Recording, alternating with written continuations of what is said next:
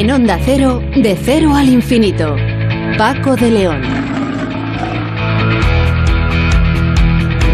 Señoras, señores, muy buenas madrugadas y bienvenidos a esta cita semanal que mantenemos aquí en Onda Cero para hablar de cosas que nos interesan a ustedes y a mí. En esta, eh, esta semana en la que parece que poco a poco y al final se han ido abriendo los claros y las borrascas eh, van camino y rumbo a otros lugares, cosa que por, otra parte yo creo que se agradece, al menos en mi caso es así. Eh, este largo y crudo invierno esperemos que pronto de paso a una, a una primavera y una situación en cuanto al tiempo se refiere más agradable. Bueno, vamos a empezar hablando con José Juan López Moreno, que es investigador del Instituto de Astrofísica de Andalucía, y con él charlaremos de la misión ExoMars, que está estudiando si el planeta Marte tuvo en algún momento abundante agua líquida en su superficie. No, no agua eh, helada o agua eh, en, en, el fondo del, planeta. No, agua abundante, como existe aquí en, en la Tierra. Con Cayetano Gutiérrez, catedrático de Física y Química y divulgador científico. Vamos a hablar, eh, vamos a intentar que nos explique que el cambio climático no es solo responsable del calentamiento global, es decir, no solo es responsable de que suban las temperaturas, sino también es responsable de las olas de frío extremos como los que hemos padecido recientemente con la famosa Filomena, la borrasca Filomena. José David de la Fuente, atención, nos hará la segunda entrega del teorema de incompletitud, asunto complejo pero altamente interesante y explicado de manera didáctica por todo un profesor como es nuestro colaborador. Con Antonio Pizzo, director de la Escuela Española de Historia y Arqueología en Roma, charlaremos de un descubrimiento arqueológico sorprendente que allí han realizado mediante una excavación. Atención porque Sonsoles Sánchez Reyes nos va a hablar esta semana, nos va a hablar dentro de unos minutos de la historia de un grande, de Carlo Magno. En Héroes sin capa, hoy vamos a conocer el papel importante que desarrollan en nuestra sociedad, en esta sociedad cada vez más informatizado, los eh, ciberanalistas. Y en este en esta Enterprise de acero que pilota como siempre, de manera magistral, el comandante García nos hará el viaje mucho más a menos. Un grupo realmente increíble, quizá eh, el Ecuador, eh, el antes y el después de la música. Me refiero a los Beatles.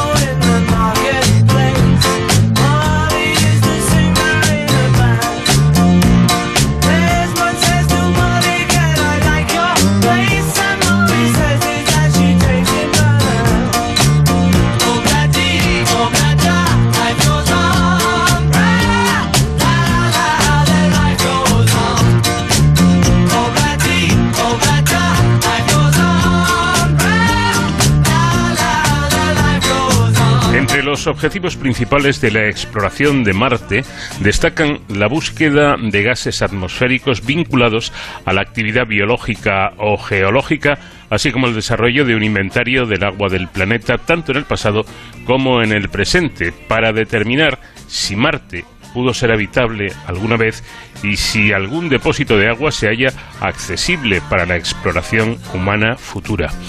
Dos nuevos resultados del equipo de ExoMars publicados en Science Advance y en los que participan investigadores del Instituto de Astrofísica de Andalucía revelan una clase de química completamente nueva y brindan más información sobre los cambios estacionales y las interacciones entre la superficie y la atmósfera. La misión ExoMars TGO es fruto de la colaboración entre la Agencia Espacial Europea y la Agencia Espacial Federal de Rusia, conocida como Roscosmos.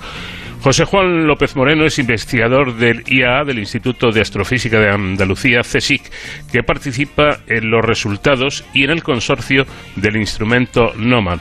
¿Qué tal, José Juan? Buenas noches. Hola, buenas noches. Bueno, atención porque, eh, para situarnos, han descubierto ustedes cloruro de hidrógeno en Marte. Y esto tiene su historia, tiene su importancia. Exactamente por qué es importante este hallazgo.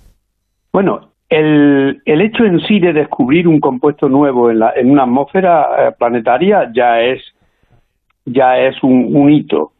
Eh, lo siguiente es encontrar el origen, porque lo normal que en la Tierra el cloruro de hidrógeno que se encuentra en la atmósfera de la Tierra proceda de erupciones volcánicas o de procesos antropológicos.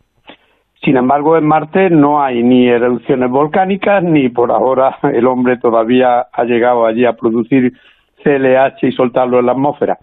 Por lo tanto, hay que buscar eh, un camino de cómo, cómo se puede producir y esto ya es un primer avance. Parece ser que por la forma en que lo hemos encontrado, la, su distribución con la altura, su correlación con, con las tormentas de polvo, etcétera, parece ser que se produce por eh, la ruptura de sales de, de, cloratos o de cloruros que pudiera haber en la superficie de Marte que se levantan con las tormentas de polvo y la radiación ultravioleta del Sol lo rompe y al final se utilizando el hidrógeno posiblemente del agua eh, del vapor de agua que hay en la atmósfera, pues se forma el CLH.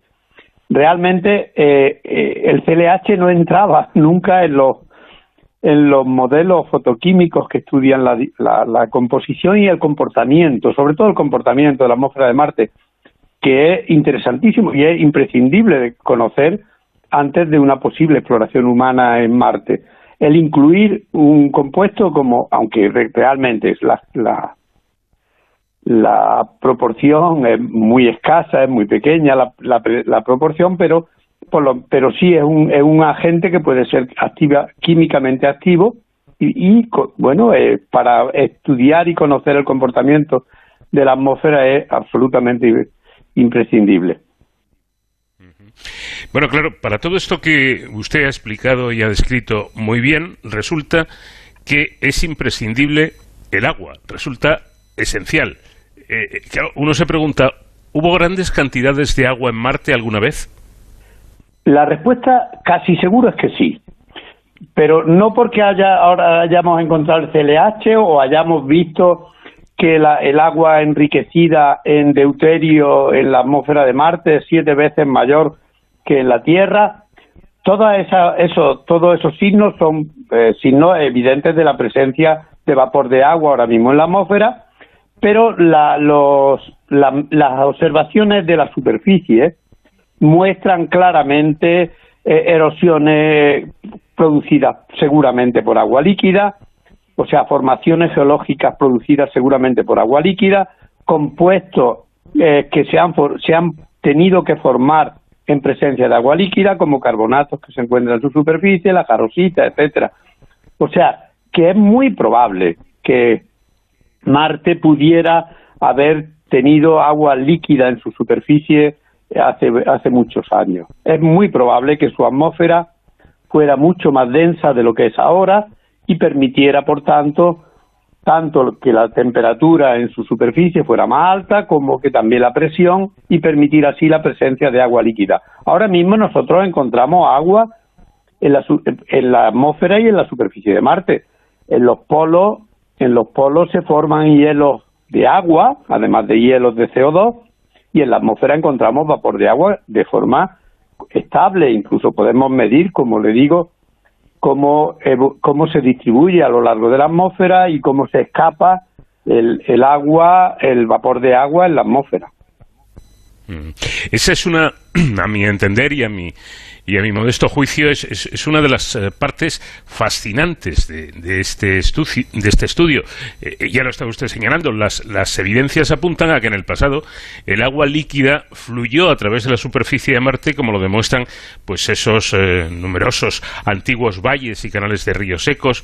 Hoy en día el agua se halla en los casquetes polares, efectivamente, y enterrada bajo la Tierra.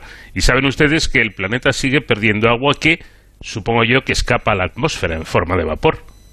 Efectivamente, sí, sí, sí. La, la, presencia, la presencia de depósitos subterráneos de agua no está probada. Hay sospecha, hay zonas en el en el planeta donde es posible que se encuentren más cantidades de hidrógeno inicialmente. El hidrógeno tendría que ser posiblemente, lo más probable es que fuera por agua, pero eh, que haya en, la, en el subsuelo de Marte depósitos de agua, eh, bueno, no está todavía eh, demostrado científicamente.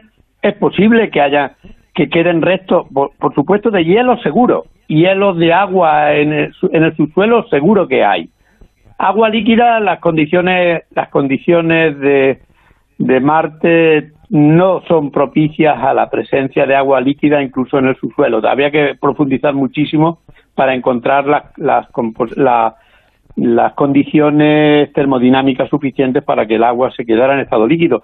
Pensemos que el estado, líquido, el estado líquido en general y el del agua en particular es un estado que eh, está realmente muy difícil de conseguir en la naturaleza. De hecho, en nuestro planeta tan solo hay dos, dos compuestos eh, eh, en estado líquido estables y uno de ellos es porque hay mucho. Los dos compuestos son el agua y es porque hay mucha. Si no hubiera mucha, el agua no sería estable tampoco en nuestra atmósfera y el mercurio, el mercurio sí, el mercurio se quedaría siempre en nuestra en nuestra superficie, el mercurio líquido. Cualquier otro líquido sería es, es inestable y no y no puede y no puede permanecer en la en la superficie de la Tierra por mucho tiempo. Bueno, pues en, en todo el sistema solar la presencia de líquidos en su superficie tan solo ocurre en la Tierra y en Titán, en el satélite de Saturno, Titán, también podemos encontrar líquido, que no es agua, no es agua líquida, pero sí hay algo en forma líquida, y ese algo es metano y etano en forma líquida, lo cual abre, eh, bueno, abrió en su día y sigue habiendo un, interés enorme en el estudio de, ese satélite de Saturno. Claro, porque me, he salido un poco del tema, lo siento. No, no, no, no, no. yo estaba pensando y, creo que la pregunta surge sola y es que con este descubrimiento que han hecho ustedes se podría llegar a comprender la evolución del clima de Marte. Bueno, es una ayuda, claro que sí, claro que sí. Hemos visto y hemos medido y hemos cuantificado la, la diferente velocidad de escape del agua, que es una de las cosas interesantes también de este descubrimiento, del el agua que tiene, el agua semipesada, o sea, el agua que tiene un átomo de hidrógeno, uno de deuterio y uno de oxígeno, comparado con el agua normal, que tiene dos átomos de, hidrógeno y uno de oxígeno, que es un poco más ligera y por lo tanto su, su posibilidad de escape de la, de, de, la atracción gravitatoria de Marte es menor. O sea, la capacidad de escape es mayor. Perdón, el agua, el agua normal, el agua de H2O, esa se escapa con, con un poquito más facilidad. Y ahora hemos podido exactamente cuantificar la, velocidad de escape de una y de la otra. Y también cómo se distribuye a lo largo de la, de la atmósfera y también tanto en, el, en el verano en el verano del, hemisferio sur como en las tormentas tropicales, perdón, tropicales, tormentas de polvo.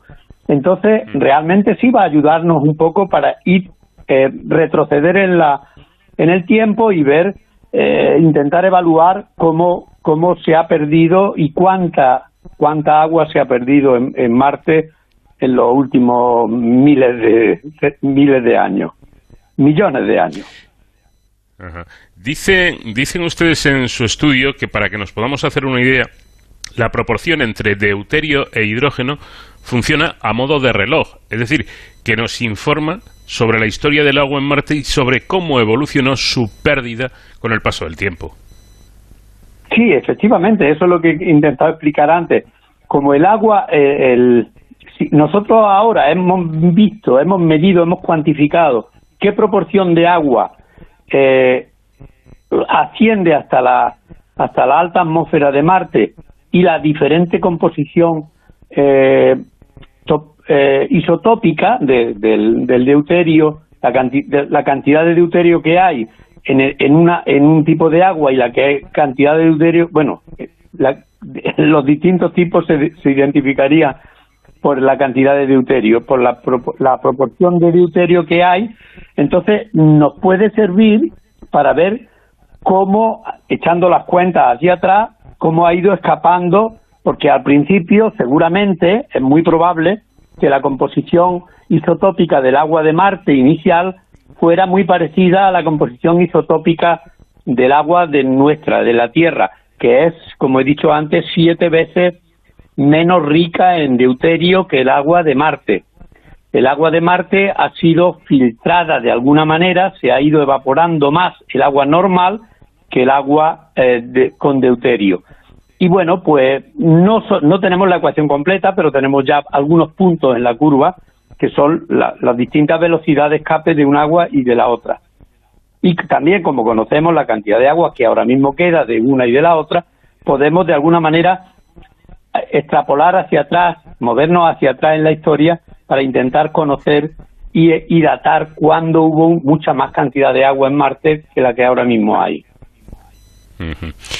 Bueno, leyendo acerca de todo esto para poder documentarme, eh, he descubierto que el ExoMars eh, TGO permite observar la trayectoria de los distintos tipos de agua a medida que se elevan en la atmósfera con un detalle, dicen ustedes, sin precedentes, ¿no? Eh, efectivamente, sí, sí, sí, sí. El, instrumento, el instrumento NOMAD y ACS, los dos instrumentos son dos instrumentos eh, muy muy parecidos y con unos objetivos objetivos eh, compartidos, mm, movidos y controlados por dos equipos absolutamente diferentes. Uno principalmente dirigido por y, controlado por científicos rusos y, franceses y el otro Nomad, pues eh, liderado por Bélgica y con gran participación española y, y, también francesa y de, de otros y de otros países y de hecho de eh, compañeros de la NASA hay bastantes en el equipo de Nomad. Efectivamente eh, es un instrumento, son unos instrumentos que están estudiando la, la composición atmosférica de, Marte con una precisión, en algunos casos, entre 100 y 1000 veces más preciso que, lo que hasta ahora se había hecho. Y eso nos ha permitido hacer un, un, no descubrimiento. Es los no descubrimientos tienen esa, eh, esa maldición de que descubrir que una cosa no existe, pues realmente pues no, aparentemente no es nada, es mucho más fácil, es mucho más interesante eh, hablar de una pantera que está en un bosque que de, pronto ves que la pantera no es una pantera sino un gato negro un poco grande. Entonces a nosotros nos ha pasado eso. Uno de los objetivos que tenía la misión ExoMars, que bueno y, que tiene la misión ExoMars es caracterizar con mucho detalle la, atmósfera de Marte y resolver algunos de los problemas que había. Uno de los problemas que había en la atmósfera de Marte era la posible presencia de metano en Marte. todas las medidas que se habían hecho hasta ese momento eran absolutamente contradictorias con, el, con, lo que se conocía de física de la, de la física atmosférica que conocemos tanto en la Tierra como en Venus, como en Marte o como en cualquier otra atmósfera planetaria. Si, si, si hubiera habido metano en Marte, el metano en Marte se tiene que distribuir de una manera absolutamente uniforme.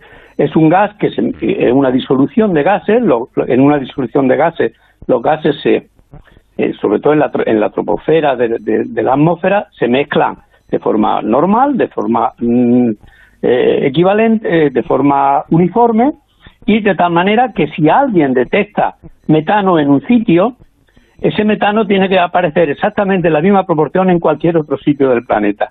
Sin embargo, las posibles observaciones, siempre dentro de unos niveles de ruido enormes que se habían detectado hasta ese momento, indicaban que, bueno, lo que habían publicado es que había metano en un sitio, no había metano en otro, había metano en ese sitio un día, a los pocos meses no había metano en ese sitio, o sea, unas cosas que eran absolutamente incompatibles con, el, con, la, con la física que en ese momento se conocía y con la física que ahora mismo conocemos.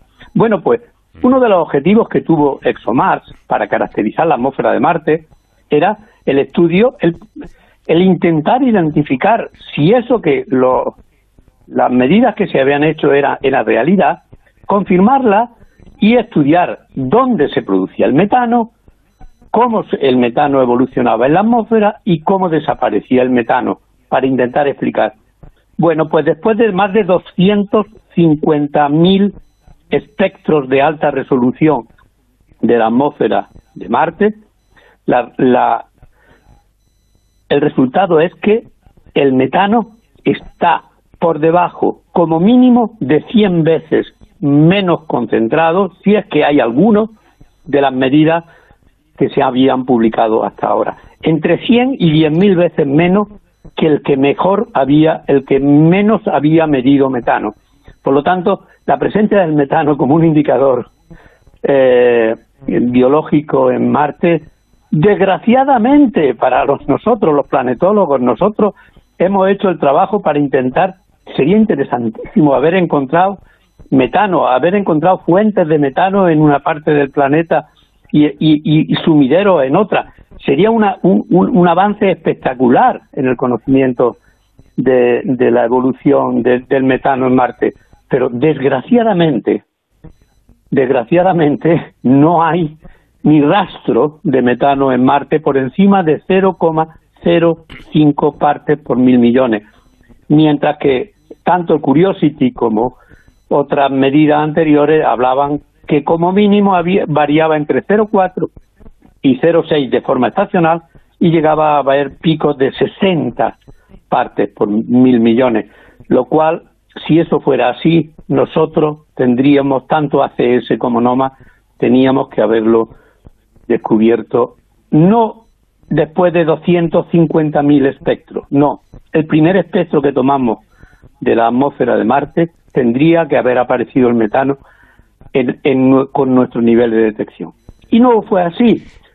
Y eso se publicó en, en, Nature una semana después de que se publicara una, una, una medida que yo creo que estoy absolutamente convencido que eran absolutamente erróneas del PFS, del Planetary Fourier Spectrometer, del, del cual yo también soy co-investigador científico, pero nunca firmé ninguno de los artículos sobre el metano porque no pensaba que eran correctos. Eh, eso, desafortunadamente, mm, eh, una, una de las de las revistas de la sección de Nature publicó la confirmación de una posible medida de una pluma de, de una pluma de, metano medida por el Curiosity que la confirmaba PFS. Si la medida del Curiosity Perdón, perdón, sí, ya que me estoy enrollando mucho, lo siento.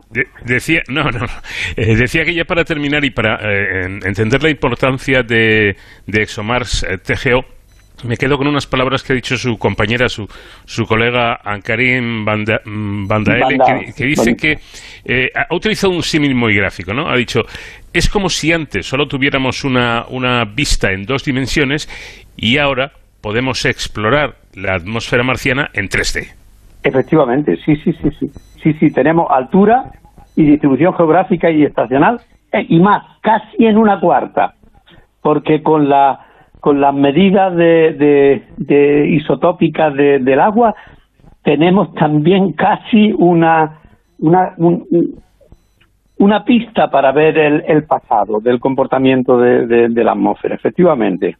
En tres dimensiones, obviamente que sí, estamos viendo latitud, longitud y altura con una precisión increíble, pero ahora casi podemos abrir hasta una cuarta dimensión, hasta, hasta ver cómo ha evolucionado. Bueno, da la sensación de que eh, dentro de relativamente poco sabremos todavía mucho más acerca de, de Marte porque, José Juan, si no me equivoco, van ahora mismo tres misiones para allá, ¿no? Ahora mismo hay ya dos misiones en órbita y esta tarde, eh, o sea, creo que, no sé si el miércoles o el jueves, creo que el jueves, el jueves, el, jueves eh, aterriza, aterriza un rover cargado de instrumentación. Marte es un, es un sitio eh, que en la exploración, en la exploración planetaria es fundamental. Yo tengo otros objetivos, creo que son tan interesantes como ese o quizá más todavía, que serían volver a Titán y volver y, hacer una misión a Enceladus. Y creo que, que son dos, dos objetivos necesarios en la exploración humana de, de nuestro sistema solar en busca de, de, de nuevas respuestas a muchas preguntas. Pero bueno, Marte realmente es interesantísimo, es el único el único sitio del sistema solar en el que hay una cierta capacidad de que pueda ser visitado por el ser humano y, entonces, bueno, Marte es, y seguirá siendo un, objetivo de, la exploración humana, sí. Pues José Juan López Moreno, investigador del Instituto de Astrofísica de Canarias, eh, No, y de Canarias no. Ay, de Andalucía, perdón, de Andalucía. No sé, no sé por qué me fui a las Islas Afortunadas. Yo no sé, no sé si es una anécdota.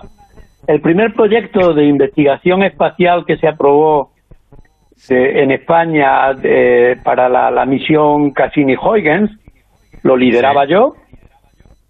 Y cuando me concedieron la subvención, pues apareció en la prensa nacional que al Instituto de Astrofísica de Canarias le habían concedido una subvención.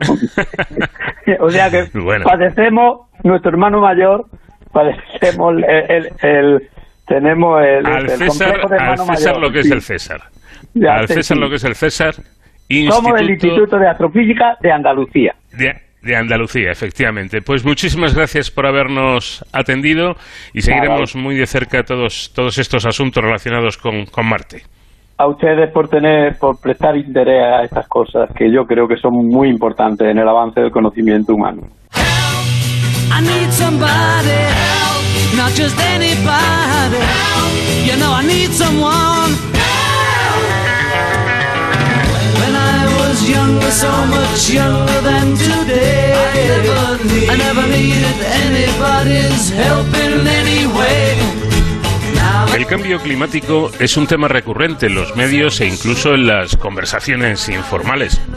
Se habla mucho de este tema que, a tenor de las opiniones científicas, no de las opiniones del vecino, es un asunto preocupante. Pero normalmente nos referimos, nos referimos a este fenómeno como algo que aumenta la temperatura. De ahí lo del calentamiento global, que es cierto, pero no lo es menos que también provoca olas de frío. Como ha escrito recientemente el divulgador, el divulgador científico Cayetano Gutiérrez en La Opinión de Murcia, todos los informes sobre la evolución del clima coinciden en señalar que los fenómenos meteorológicos extremos se están agravando por su frecuencia e intensidad. Por tanto, las olas de frío no desautorizan el cambio climático, sino todo lo contrario, lo refuerzan Cayetano, ¿qué tal? Muy buenas noches. Hola, eh, eh, buenas noches, dime. Eh, está, está claro entonces que la reciente borrasca Filomena, que heló prácticamente España entera hace solo unos días, ¿es, ¿es también el resultado del cambio climático? Efectivamente, una de las características que tiene el cambio climático, además del progresivo incremento de intensidad en intensidad y frecuencia de los fenómenos meteorológicos, como tú muy bien has citado, es que es un fenómeno exponencial, no lineal y sobre todo que es ubicuo, está en todas partes y con efectos muy opuestos. ¿Qué quiere decir esto último? Pues que implica necesariamente olas de frío y olas de calor. De hecho, pues por citar dos ejemplos concretos, en enero de 2019 hubo una ola de calor en Australia con 49 grados sobre cero y en el mismo mes de enero del 2019 una ola de frío en Chicago con 50 grados bajo cero.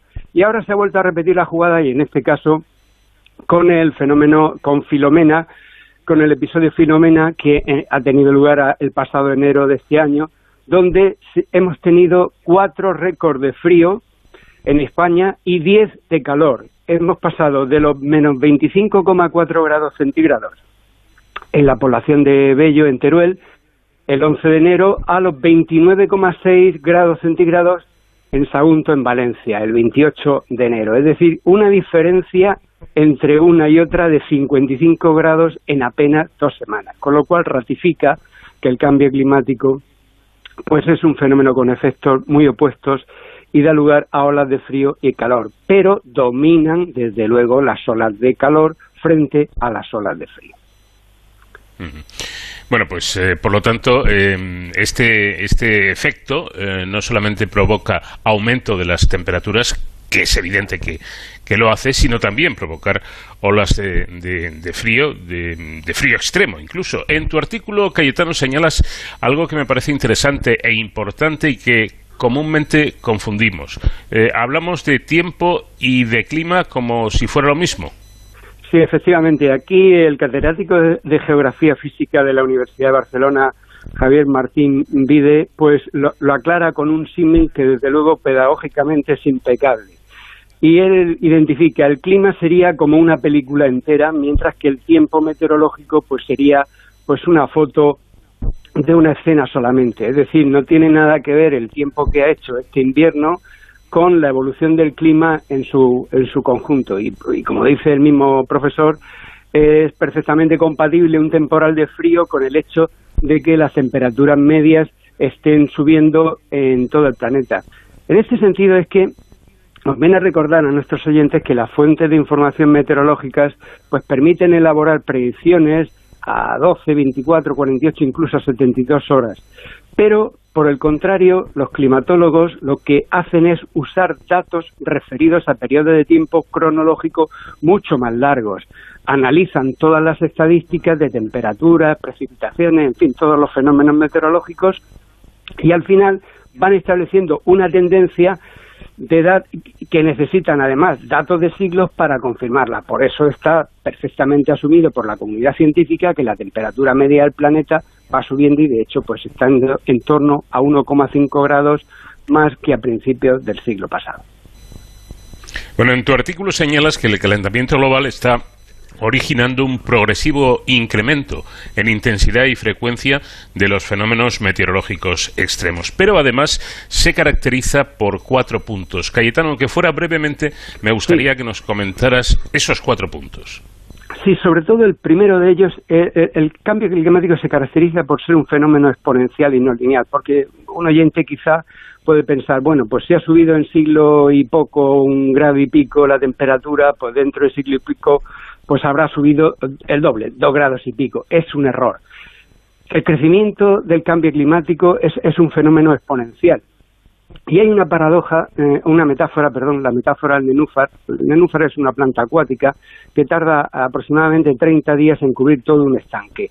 Y uno pues se puede preguntar, bueno, si tarda 30 eh, días en cubrir todo un estanque, la mitad del estanque, ¿cuánto tardará? Se lo pregunta a un niño de primaria y te dice, pues 15 días, efectivamente. Eso si fuera un fenómeno lineal. Pero el nenúfar tiene un crecimiento exponencial similar al cambio climático. Y la planta del nenúfar cubre la mitad del estanque el día 29 de los 30 que tarda. Y en un solo día cubre el resto del estanque. Y esto es lo que ocurre con el fenómeno del cambio climático. Uno puede pensar que el crecimiento va a seguir aumentando progresivamente y de la noche a la mañana puede surgir un cambio drástico de manera exponencial y subir las temperaturas muchísimo más.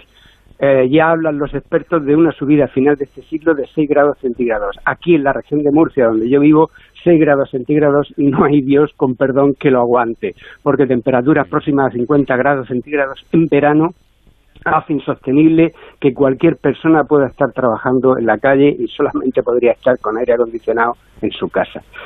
Eh, desde luego, otra característica esencial es que el cambio climático está aquí, ha venido para quedarse y no podemos vencerlo, que quede constancia de esto, solo podemos frenarlo y adaptarnos a él. Y tiene un efecto transfrontera. ¿Qué quiere decir esto?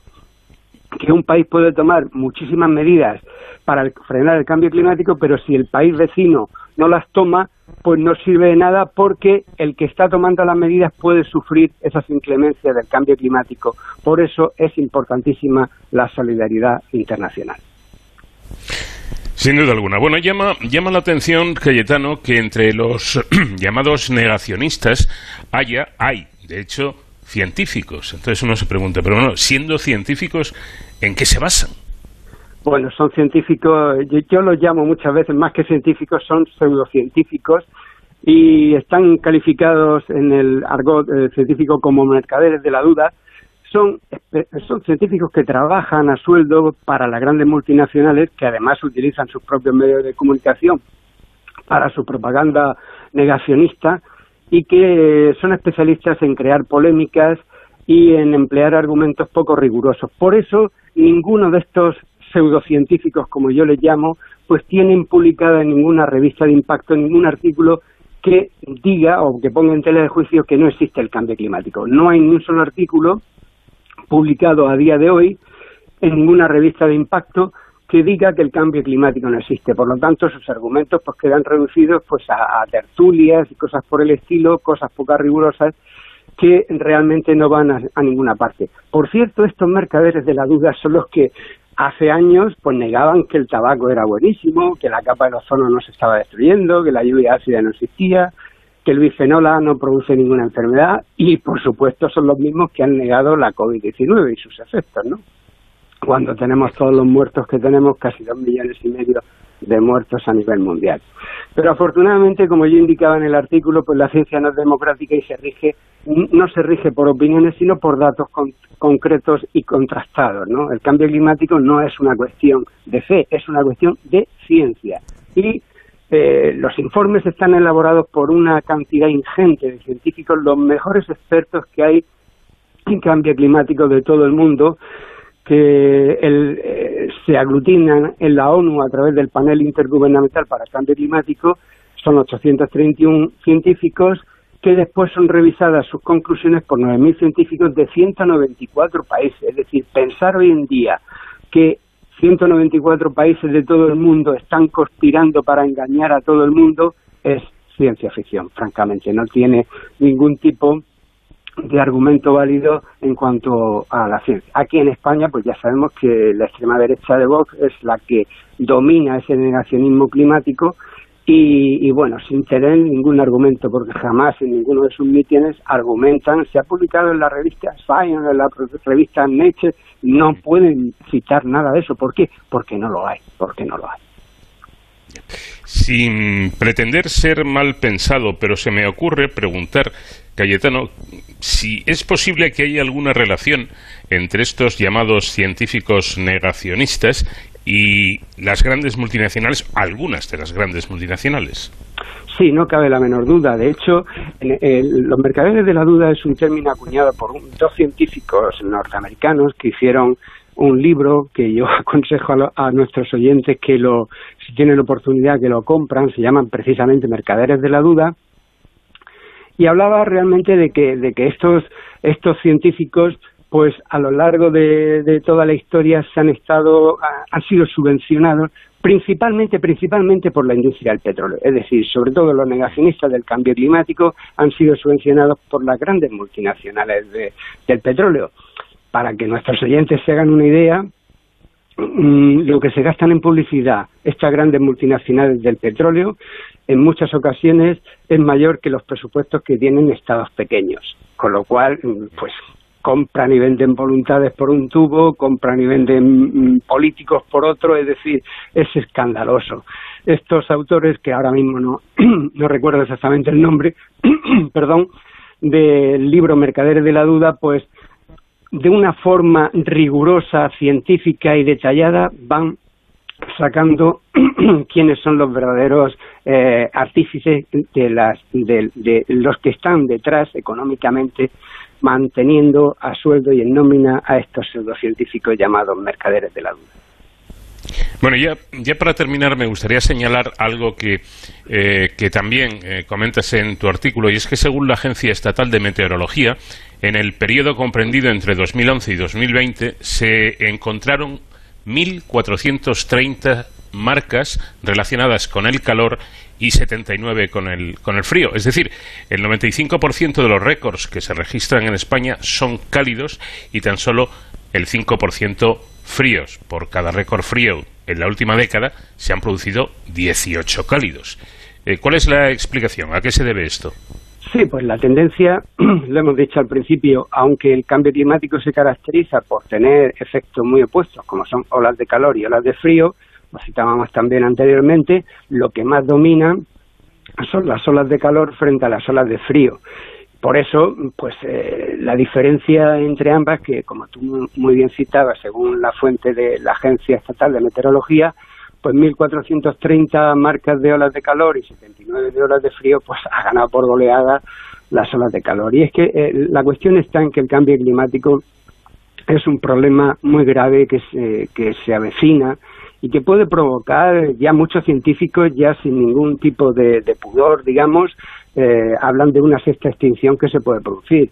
La, la, la pérdida de biodiversidad que está teniendo lugar en el planeta Tierra como consecuencia de pues eh, la deforestación, el mal uso de los terrenos, la avaricia por construir, etcétera, el ser humano está provocando una pérdida de biodiversidad enorme. Y como dice el profesor Fernando Valladares, la biodiversidad es el cortafuegos que impide que la eh, zoonosis tenga lugar, es decir, el paso de microorganismos, especialmente virus, desde los animales salvajes a los humanos. Entonces, evidentemente, esta, eh, esta, eh, mm, este avance tan dramático del cambio climático pues está poniendo en tela de juicio la salud de, de, los humanos y la propia supervivencia. Desde luego, el planeta podría vivir perfectamente sin los humanos. Las plantas no, las plantas sin las plantas no podríamos vivir los humanos porque son las que nos aportan el oxígeno, pero desde luego la tendencia ahora mismo, por eso ahora mismo los grandes eh, grupos ecologistas como Greenpeace, Ecologistas en Acción, etcétera, están procediendo a denuncias contra los propios estados porque no toman las medidas adecuadas para frenar este fenómeno que si la pandemia de la COVID nos ha asustado, lo que viene con el cambio climático, por desgracia, por desgracia, insisto, es muchísimo peor que la pandemia que hemos tenido, que ya de por sí es tremendamente dolorosa, con más de ochenta y tantos mil muertos aquí en nuestro país. Pues Cayetano Gutiérrez, catedrático de Física y Química y divulgador científico, ha sido un placer enorme, te lo digo de corazón, reencontrarme contigo aquí en la sintonía de Onda Cero para, para hablar de, de cosas que tienen que ver con el mundo científico que a, ti y a mí nos interesa. Te agradezco mucho el que nos hayas atendido una vez más y espero que volvamos a, a coincidir pronto. Pues muchas gracias, ha sido un placer seguir colaborando con vosotros. He estado durante muchos años colaborando en tu programa y de nuevo, pues el reencontrarnos, como digo, es muy gratificante. Muchas gracias, Onda Cero, por interesarse por todos estos temas que son vitales para la humanidad. Vamos de cero al infinito. En el siglo V a.C., el matemático Euclides descubrió una forma insólita hasta entonces de exponer todo lo que se conocía sobre geometría. En vez de mostrar leyes matemáticas de forma inconexa entre sí, que se justificaban porque se cumplían en la práctica, relacionó en su libro los elementos, los descubrimientos matemáticos, de modo que unos se dedujeran de otros mediante razonamientos lógicos. Lo que hizo fue inventar el, el método axiomático que partiendo de unas pocas hipótesis o verdades evidentes que nadie ponía en cuestión, fue deduciendo proposiciones, teoremas y conclusiones. Mediante este procedimiento, la matemática alcanzó un grado de veracidad como ninguna otra ciencia. Nadie, desde Euclides, dudaba del teorema de Pitágoras, no porque no se cumpliera en la práctica, sino porque se podía demostrar, es decir, deducir de otros teoremas utilizando en cada paso la lógica. 2 más 2 igual a 4. Esto, esto no es una verdad, no porque al juntar dos y dos manzanas obtengamos cuatro, sino porque se puede demostrar en abstracto partiendo de proposiciones muy simples. Gracias a Euclides, la matemática ciencia exacta que podía utilizarse como la herramienta imprescindible para confirmar leyes en otras ramas científicas. Cualquier ley, cuanto más estuviera formulada en términos matemáticos, se consideraba más veraz y más sólida. Así llegamos a las primeras décadas del siglo XX, cuando David Hilbert, confiado en la excelencia del método axiomático y deductivo, propuso a la comunidad científica nada menos que construir una teoría que partiendo de unas pocas verdades evidentes construyese no solo la geometría, sino también toda la matemática conocida. Bueno, hasta aquí llegamos en el programa anterior de la mano del profesor de la Fuente, quien nos adelantó que un jovencito echó por tierra este proyecto de Hilbert y ocasionó el desánimo y la frustración de muchos matemáticos respecto al alcance de su ciencia, de la considerada ciencia exacta por excelencia. ¿Qué tal, José David? Buenas noches. Eh, buenas noches, Paco, y nuestros amables oyentes. ¿Y quién fue ese joven? Kurt Gödel nació en la ciudad de Brno, entonces perteneciente a Austria y más tarde, al final de la Primera Guerra Mundial, a Checoslovaquia. Tras la anexión nazi en 1938, Breno pasó a pertenecer a Alemania. Godel fue, por tanto, austríaco, checoslovaco y alemán. Y cuando emigró a Estados Unidos al ser declarado apto para la guerra y rechazar este el régimen nazi, se convirtió en ciudadano estadounidense. En este viaje de exilio a Estados Unidos, Kurt Gödel fue acompañado por su ya esposa Adele Limbursky, de la que, según confesó, estuvo enamorado desde los 10 años. Sus padres se opusieron siempre a esta relación, al ser Adele seis años mayor y ejercer como bailarina. Al divorciarse esta de su primer marido, Gödel la propuso en matrimonio y juntos marcharon a Estados Unidos en un viaje larguísimo. Primero tomaron el transiberiano con el que llegaron al Océano Pacífico y allí desde Japón navegaron hasta San Francisco, desde donde atravesaron en tren Estados Unidos hasta llegar a Princeton, en el estado de Nueva Jersey, donde Gödel había sido contratado como profesor en el prestigioso Instituto de Estudios Avanzados. Aquí trabó una gran amistad con Einstein. El matrimonio permaneció muy unido hasta la muerte del matemático, que fue trágica y digna de ser narrada en una novela o llevada al cine.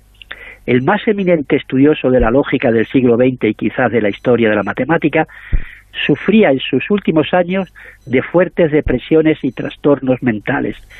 Por temor a ser envenenado, no comía, salvo que le preparara el alimento su mujer. Pero ésta fue hospitalizada durante seis meses y en su ausencia, Gödel se negó a ingerir alimento alguno. Murió de desnutrición e inanición. Solo pesaba 30 kilos en el momento de su muerte, a pesar de que era una persona alta.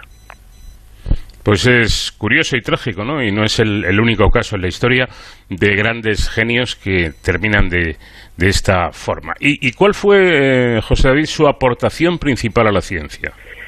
Como has comentado en la introducción, la comunidad matemática estaba convencida en las primeras décadas del siglo XX de poder deducir toda la matemática mediante un sistema formal que partiera de unos pocos y simples axiomas. Era el sueño de David Hilbert y el intento de Bertrand Russell y Alfred Whitehead cuando entre 1910 y 1913 publicaron sus Principia Matemática, es decir, construir un edificio sólido capaz de contener toda la matemática y que estuviera sustentado por unas pocas columnas, que serían los axiomas o verdades evidentes. El mismo Einstein participaba de este sueño. Él había construido otro edificio impresionante siguiendo el mismo método. Había fijado dos columnas, dos principios, y a partir de ellos había edificado toda la teoría de la relatividad. El método deductivo o axiomático era, por tanto, en esa época, el santo grial de la ciencia, el camino por excelencia para descubrir la verdad. Pero entonces llega Wedel, un jovencito de 25 años, los mismos que tenía Einstein a publicar su relatividad restringida, y echa por tierra todas estas esperanzas. En su tesis doctoral publicada en 1931 en tan solo una decena de folios, argumenta sin ninguna duda que el sueño de Hilbert es imposible. El método deductivo que tan buenos resultados había dado a lo largo de la historia, sin embargo no era capaz de descubrir todas las verdades. Concluyó que todo edificio que al menos contuviera los números más sencillos, los naturales, no dispondría de habitaciones para algunas verdades. Por tanto, el sistema axiomático, aunque esté construido sobre pilares sólidos y no contradictorios entre sí, es incompleto, porque hay leyes verdaderas que no pueden deducirse, indecidibles como las denomina Gödel. Bueno, pues hagamos un resumen. A principios del siglo XX, los matemáticos soñaban con fundamentar toda la matemática basándose en el método deductivo inventado por Euclides 25 siglos antes. Partir de unas verdades evidentes para ir deduciendo paso a paso todas las leyes. Y Kurt Gödel dice que eso es imposible porque siempre habrá alguna verdad que no se pueda demostrar de esta manera. Así es, Paco. ¿Y cómo llegó a este resultado? Construyendo a partir de cualquier conjunto de axiomas un enunciado verdadero cuya verdad y falsedad no se podían demostrar. fue una tarea realmente titánica. Asignó un número a cada elemento y concepto matemático, de modo que las demostraciones se convirtieron en meras cadenas de números. En cada caso, encontraba un número al que no se podía llegar. El teorema de incompletitud de Gödel, sin duda el más importante de la lógica matemática, era irrefutable, por mucho que les pesara a todos los matemáticos. Pero siguiendo con tu metáfora, lo que venía a decir es que no se podía construir un edificio que albergara a toda la matemática, pero sí a muchas leyes de esta ciencia que seguirían siendo válidas. Las demostraciones siguen siendo la característica que diferencia a la matemática de, de, otras ciencias. Claro, claro, Paco. El método que inventó Euclides sigue siendo válido y muy fructífero, por supuesto, pero es limitado. No nos conduce a todas las verdades. Este teorema de Gödel es una apelación a la humildad, tan necesaria en todos los seres humanos y sobre todo en los científicos. No hay método infalible que descubra todas las verdades, pero a la vez es una invitación a seguir otra estrategia, como desde hace siglos vienen haciendo los científicos al usar el método científico. Mediante este recurso han conseguido, por ejemplo, las tan ansiadas vacunas que nos permiten vislumbrar, aunque todavía a lo lejos, la vuelta a la normalidad. Si quieres, Paco, podemos hablar en el próximo programa de este método científico y seguir cómo lo han aplicado los distintos equipos de científicos hasta conseguir las distintas vacunas que muchos esperamos con impaciencia. Efectivamente, en el momento que nos toque, que es lo, adecuado. Una curiosa historia y muy interesante lo que nos propone el profesor para la próxima semana, porque será una manera de relacionar directa e íntimamente la importancia de la matemática en la ciencia y en la investigación en general. Gracias, profesor. Hasta la próxima semana. Un abrazo, Paco, a ti y a todos nuestros oyentes.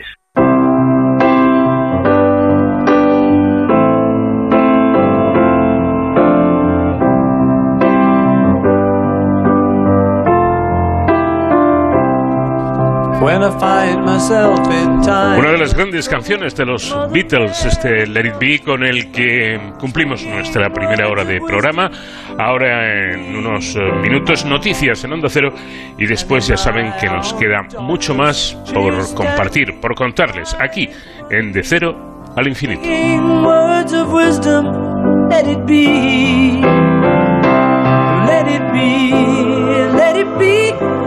Let it be, it be. Whisper words of wisdom, let it be.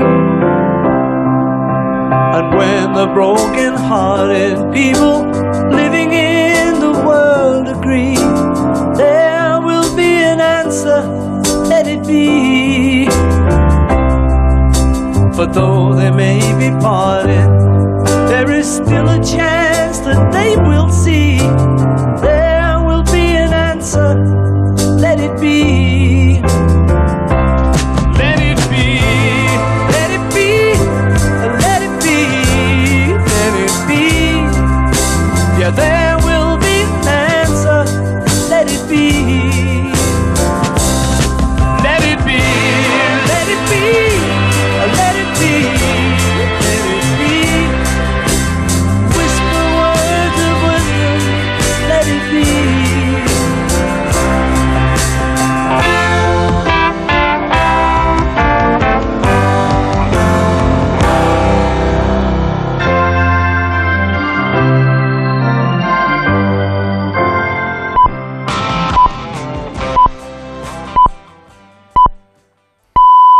Las 5, son las 4 en Canarias.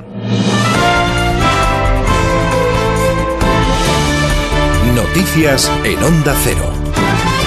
Buenas noches. Varios comercios han sido saqueados y siete sucursales bancarias dañadas en la cuarta noche de incidentes durante las protestas por el encarcelamiento del rapero Pablo Hasél en Cataluña, que ha terminado con al menos cuatro detenidos, dos en Barcelona y dos en Girona. Por cuarta noche consecutiva, centenares de personas han salido a la calle en Barcelona, unas 1.500 personas, según la Guardia Urbana, pero a diferencia de los días anteriores, en esta ocasión los Mossos de Escuadra han mantenido una actitud más de contención y sin apenas cargas después de la tormenta política que se ha desatado por la actuación de los agentes durante las protestas. En cambio, la tónica de los grupos violentos ha sido la misma que en jornadas anteriores, barricadas con contenedores quemados, si bien esta noche el número de comercios saqueados y destrozos en terrazas de locales de restauración ha sido mayor.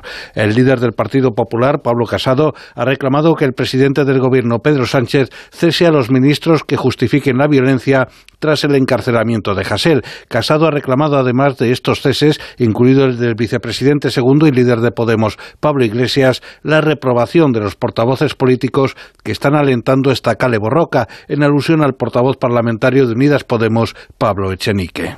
Exigimos a Pedro Sánchez el cese de los ministros que están justificando la violencia y la reprobación de los portavoces políticos que están alentando esa cale borroca. Y en tercer lugar, el Gobierno debe actuar de forma conjunta tal y como marca la ley española en vigor. Y, por tanto, si el presidente no para al pie a su vicepresidente, se está haciendo corresponsable de lo que suceda.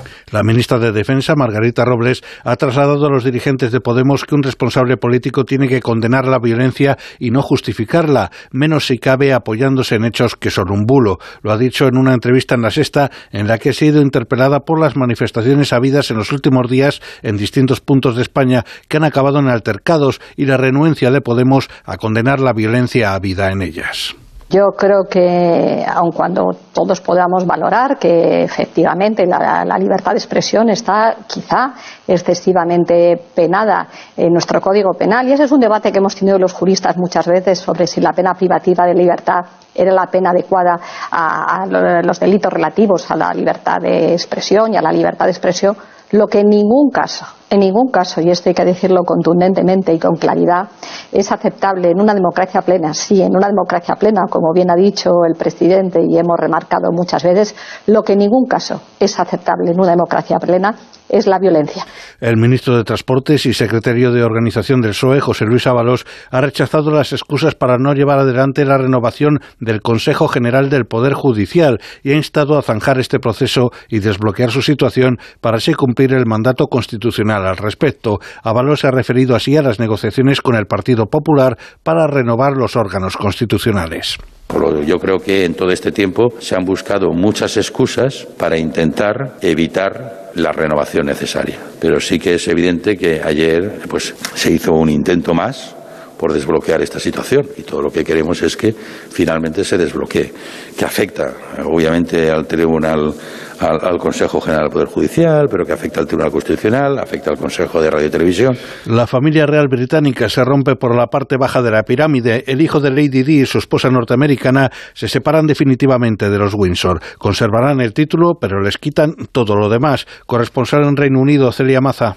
Isabel II considera que apartarse de la monarquía no es compatible con las responsabilidades y deberes que vienen de una vida de servicio público. En definitiva, no se puede tener lo mejor de ambos mundos. Pero la pareja ha respondido que eso no depende de títulos y roles, sino que es algo, dicen, universal. Como todas las buenas discusiones familiares, todo estalla en un momento complicado, ya que el duque de Edimburgo, de 99 años, marido de Isabel II, se encuentra hospitalizado. Se podría haber esperado para publicar el comunicado. Al fin y al cabo, no era hasta marzo cuando se cumple ese periodo de transición, pero al parecer había urgencia por soltar la noticia, lo que demuestra que las relaciones no son ahora especialmente cordiales. Y la Agencia Estatal de Meteorología prevé para este sábado precipitaciones localmente fuertes o persistentes en las mitades oeste de Galicia y de Canarias, con intervalos fuertes de viento en zonas del cuadrante noreste peninsular, área pirenaica y Canarias. Debido a la aproximación de un frente frío asociado a la borrasca Karim, se espera cielo nuboso con lluvias y chubascos en Galicia, localmente fuertes o persistentes en su parte occidental, que pueden extenderse de forma más débil a otras zonas del tercio occidental peninsular. Es todo, más noticias dentro de una hora y en ondacero.es. Síguenos por internet en ondacero.es.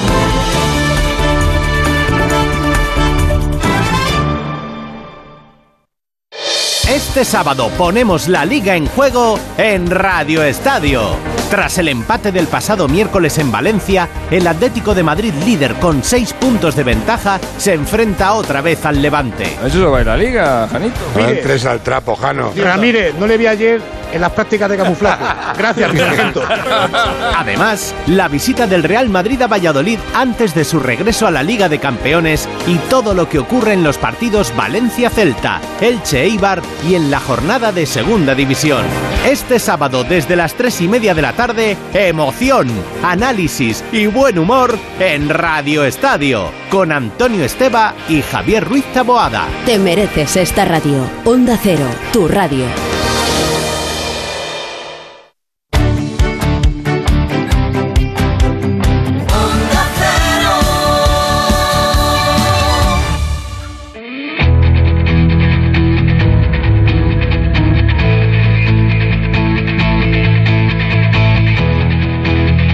Onda Cero, de cero al infinito. Paco de León.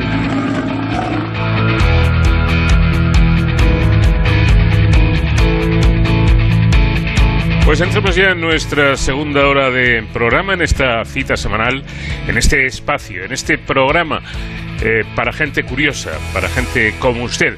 Vamos a empezar hablando con Antonio Pizzo, que es director de la Escuela Española de Historia y Arqueología en Roma, donde precisamente en esa en esa escuela han realizado un descubrimiento arqueológico sorprendente que tiene lugar, o que mejor dicho tiene relación con la antigua Roma.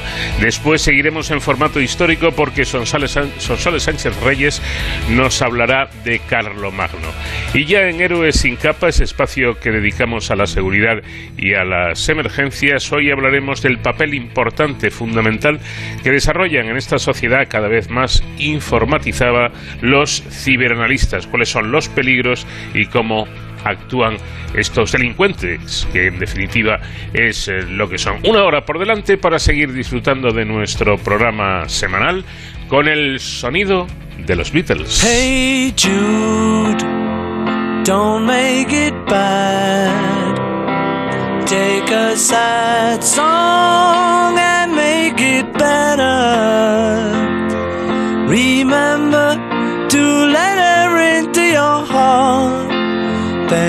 Can start to make it better. Hey Jude, don't be afraid. You were made to go out and get her.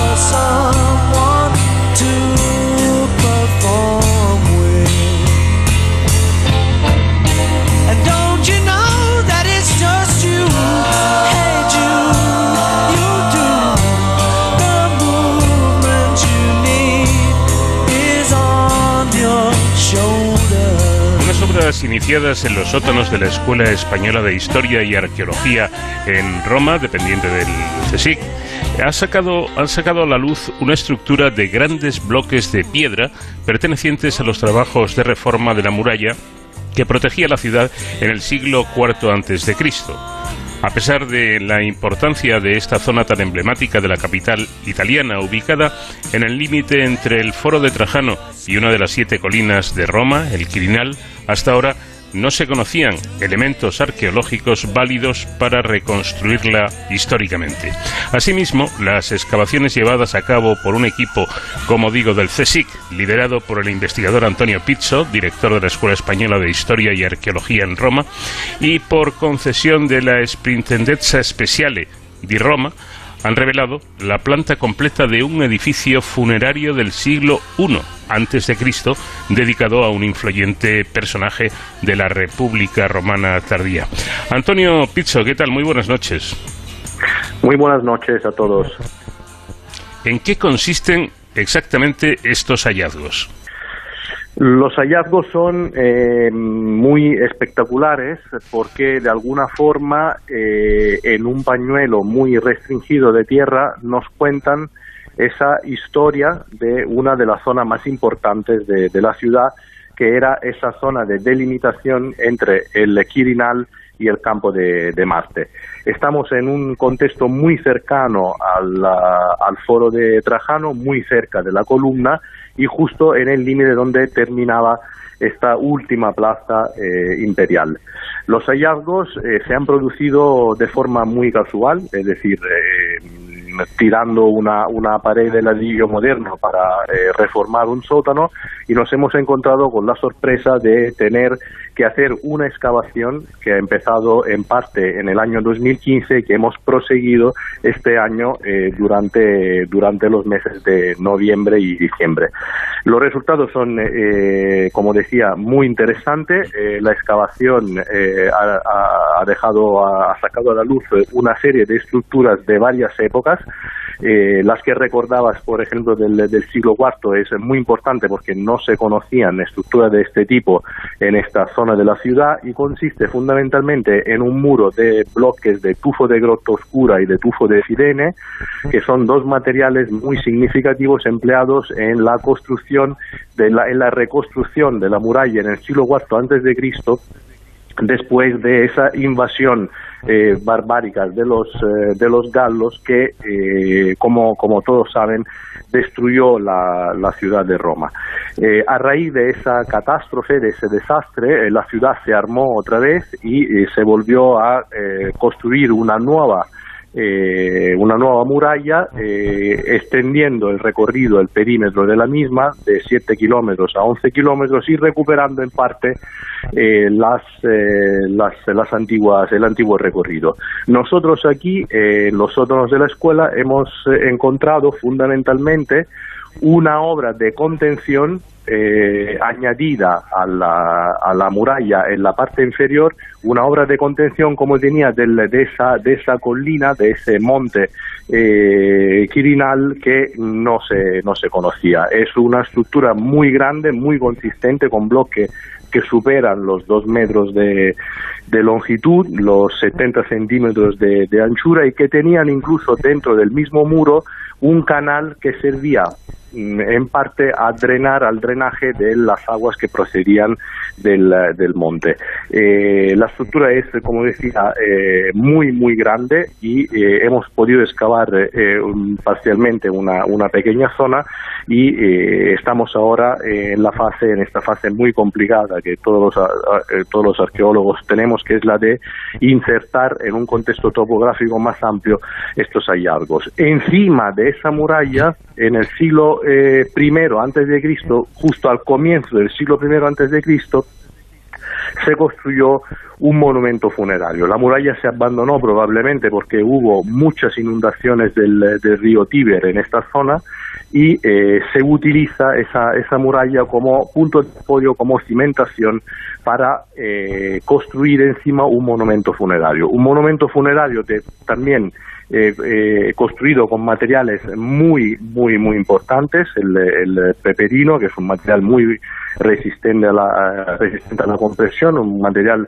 muy importante con el que se construyeron eh, grandes edificios en toda la ciudad y eh, tiene una planta cuadrada y sobre todo el monumento es eh, pequeño pero es muy monumental. Tenía un cuerpo eh, inferior, un dado inferior y encima de eso pues eh, tenemos que imaginar algo que en este momento no, no tenemos, que es o una estructura circular que se superponía al, al, a lo que nosotros hemos encontrado o incluso, que es la hipótesis probablemente más fiable, un pequeño templete que eh, formaba la parte superior de ese, de ese monumento. Eh, ¿Por qué es importante este monumento funerario?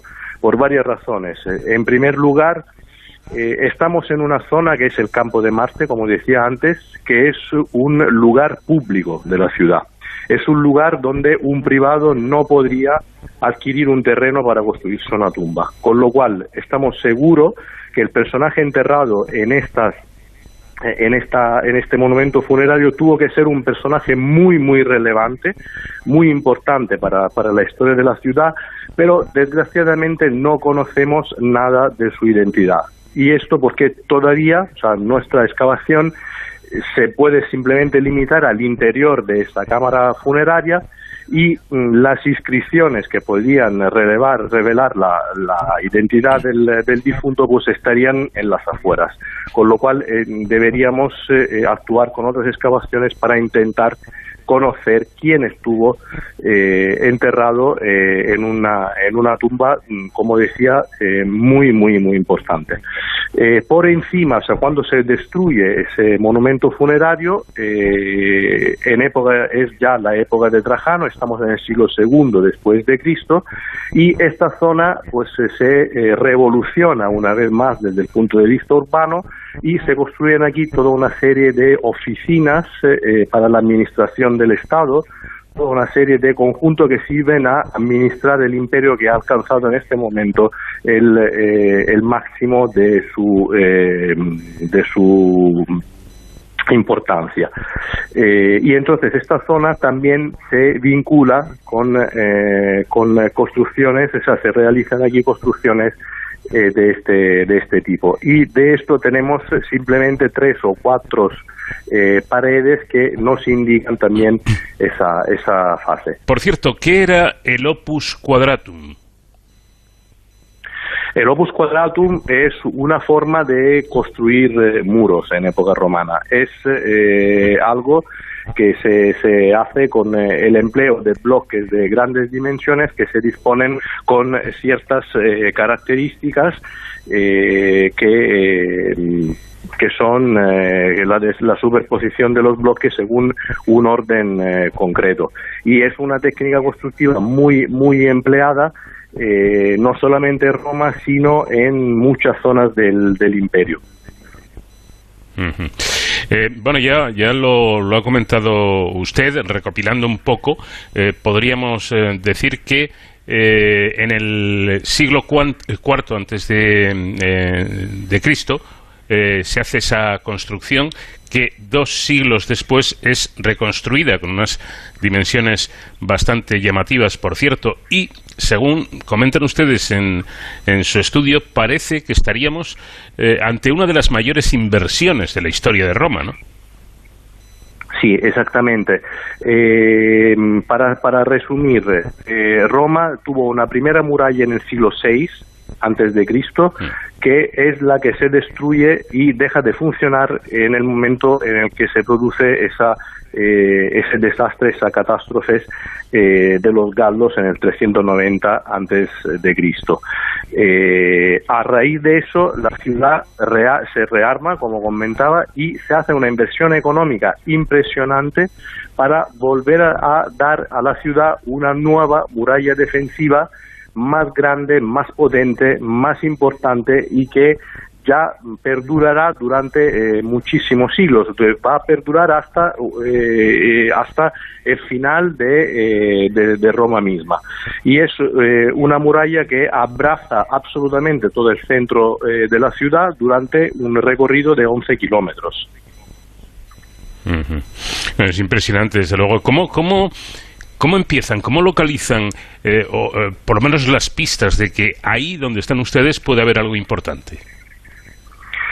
En este caso, a diferencia de otras excavaciones donde empleamos eh, técnicas no destructivas previamente para intentar comprender, eh, o sea, hacer una radiografía del terreno, en este caso ha sido un hallazgo fortuito, como comentaba eh, anteriormente, debido al hecho de que en, en el sótano, donde hemos encontrado los restos arqueológicos, se tenía que construir una, una, un almacén. Ese almacén no se pudo hacer porque tirando una de las paredes nos encontramos delante con una pared romana y es lo que suele ocurrir muy a menudo en los sótanos del centro de, Roma. Pero generalmente el método arqueológico prevé una serie de análisis no destructivos para identificar las estructuras eh, que eh, utilizan métodos geofísico, geoeléctrico o geomagnético que sirven a radiografiar lo que hay en el subsuelo y a individualizar las estructuras que luego serán eh,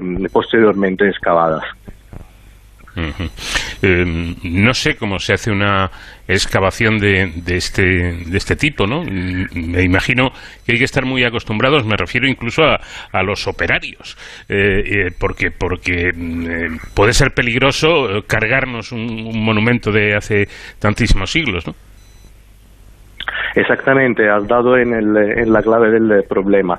Una excavación de, esto, de este tipo, una excavación urbana en el centro de Roma prevé toda una serie de detalles que son fundamentales para, para su desarrollo. En primer lugar, hay que pedir una, un tipo de concesión eh, de excavación a la, a la entidad gestora y conservadora de los bienes culturales de Roma, que es la Superintendencia Speciale per i Monumenti, que eh, tú mismo citabas antes, y a partir de esa concesión hay que respetar toda una serie de eh, protocolos para efectuar las excavaciones. Protocolos que son protocolos metodológicos de excavación, es decir, una excavación estratigráfica que eh, sirve a producir toda una documentación que luego este, esta entidad va a controlar y sobre todo respetar una serie de pautas para la conservación y la eh, valorización del patrimonio que se va luego a, sacar a la luz.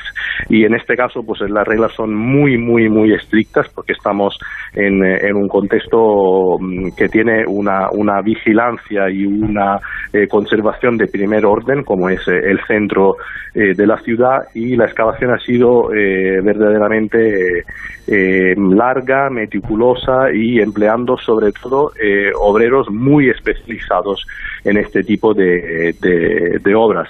Y además, eh, una de las cosas más, eh, más importantes es eh, cómo se ha tenido que extraer la tierra de, esa, de, esa, de ese sótano, que ha sido pues con utilizando un sistema de, de sacos reciclables para evitar acumular tierra y sobre todo mandar la tierra luego a descargas eh, específicas y, muy controladas. Son excavaciones muy costosas en el centro y, que requieren una, un protocolo muy, muy atento, muy controlado y muy específico. y, por último, eh, Antonio, ¿cuál es el, el, futuro inmediato de estos restos? ¿Qué se va a hacer a partir de ahora o qué se está haciendo ya? El futuro va en dos direcciones. Eh, en primer lugar, tenemos que efectuar ahora un estudio mucho más eh, eh, detallado y detenido de lo que tenemos en mano, que es algo muy, muy importante, y contextualizarlo respecto a otros restos de este tipo en esta, en esta zona. Eh, los resultados ya se han presentado en un congreso científico y han tenido una gran repercusión. Y luego, en, eh, segundo lugar, eh, nuestra intención es la de valorizar lo que tenemos en, en, casa, lo que tenemos en nuestro sótano y fundamentalmente explicar con una serie de paneles, ir valorizando y restaurando los restos para eh, un público, un posible público que venga eh, a visitarlos. No podremos efectuar seguramente visitas de gran público, tendrá que ser algo eh, muy vinculado a, la, a, la, las solicitudes concretas, porque el sitio es muy estrecho, muy angusto y necesita que alguien de nosotros, que un arqueólogo además, pueda contar a quien venga de fuera eh, algo que es muy difícil de entender porque hay una eh, superposición continua de, de eh, estratificación históricas de, arquitecturas que tiene que ser necesariamente explicada por alguien que conoce perfectamente la, la dinámica de, la, de, estas eh, superposiciones. Eh, pero, mm, en síntesis, lo que queremos ahora mismo es terminar la fase de restauración, es la más importante, y a raíz de eso eh, mm, proponer un proyecto de eh, valorización de los, eh, de los restos. Bueno, pues muy interesante estos hallazgos eh, y, desde luego demuestra lo, lo, que lo que es Roma, ¿no? Los tesoros que incluso aún aún esconde. Antonio Pizzo, director de la Escuela Española de Historia y Arqueología en, en Roma, dependiente del CSIC. Muchísimas gracias por, por habernos atendido y enhorabuena por por este descubrimiento. Muchísimas gracias a vosotros por, eh, por el interés. Penny Lane, there is a barber showing photographs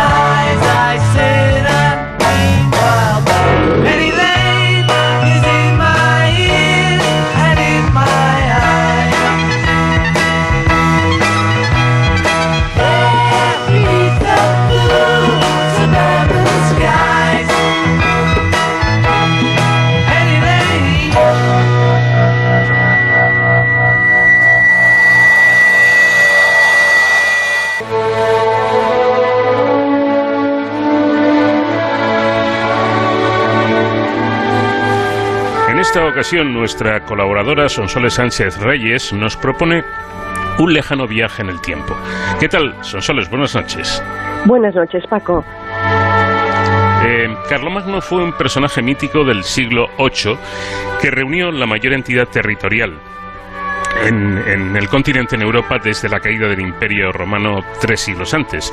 Un espacio inmenso desde el Ebro hasta el Danubio y desde el Mar del Norte hasta el Mediterráneo que superaba el millón de kilómetros cuadrados y los 15 millones de habitantes. Era hijo del rey Pipino el Breve y nieto del célebre rey Carlos Martel. En el año 768, Pipino murió, dejando el reino a sus dos hijos. Carlomagno, el mayor, heredó los territorios occidentales de Aquitania, Neustria y Austrasia. El menor, Carlomán, la parte mediterránea con Septimania y Provenza y los territorios interiores de Borgoña, Alsacia y Suabia. Los hermanos rivalizaban y su madre, Bertrada, trataba de evitar una guerra civil. Pero entonces murió Carlomán, poco después de su padre, en el año 771, y Carlomagno reinó en todo el territorio franco. Ese mismo año, viendo que su esposa, Ermengarda, hija de Desiderio, rey de los Lombardos o Longobardos del norte de Italia, no le daba hijos, la repudió, para indignación del padre de ella. Los hijos de Carlomán aprovecharon su enfado para ir a Pavía, capital del reino lombardo, a pedir a Desiderio que les apoyase como herederos de su padre frente a su tío.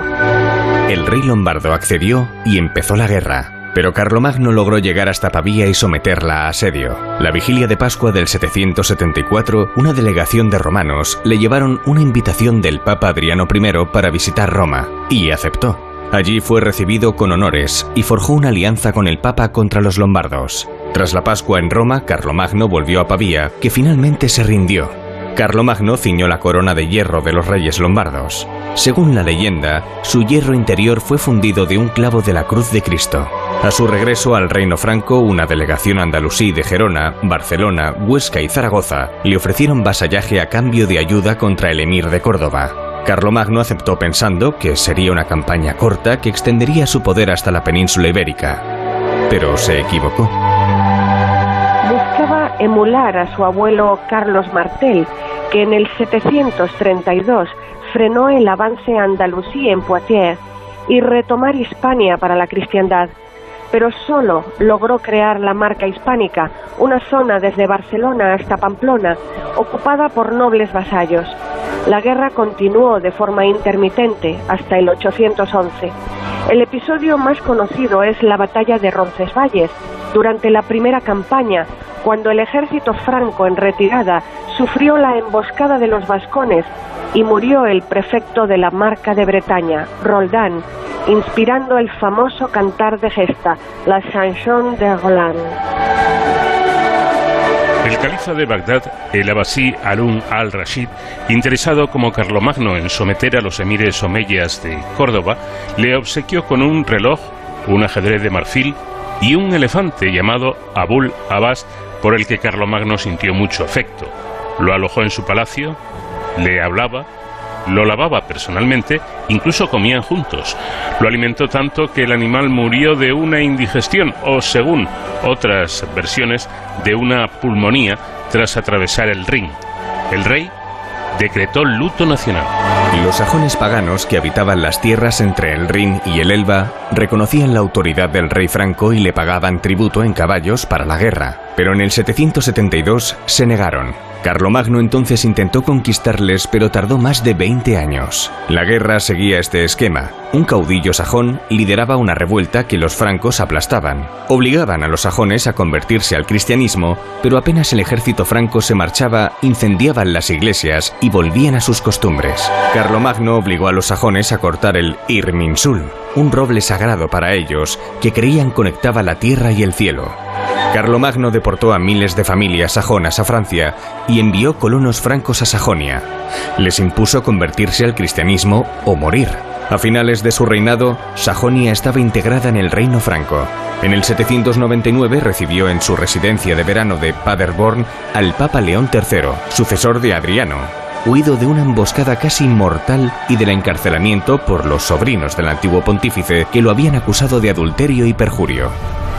En otoño del 800, Carlomagno acompañó a León a Roma y puso en marcha una comisión que en pocos días rechazó las acusaciones contra el Papa y le garantizó su protección.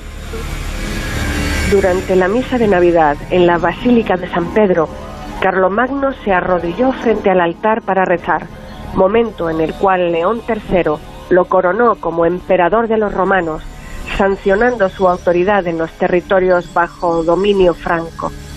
Se sospecha que existiera un acuerdo entre los dos, algo probable, aunque nunca demostrado. Las fuentes eclesiásticas lo afirman, mientras que las imperiales sostienen que al rey le sorprendió la coronación. Carlomagno, que había ampliado desmesuradamente el reino franco por las armas, para mantener su control necesitaba la autoridad moral del Papa. León III requería un protector que le garantizara estar al frente de la Iglesia y que restaurara el liderazgo de la cristiandad frente a Constantinopla.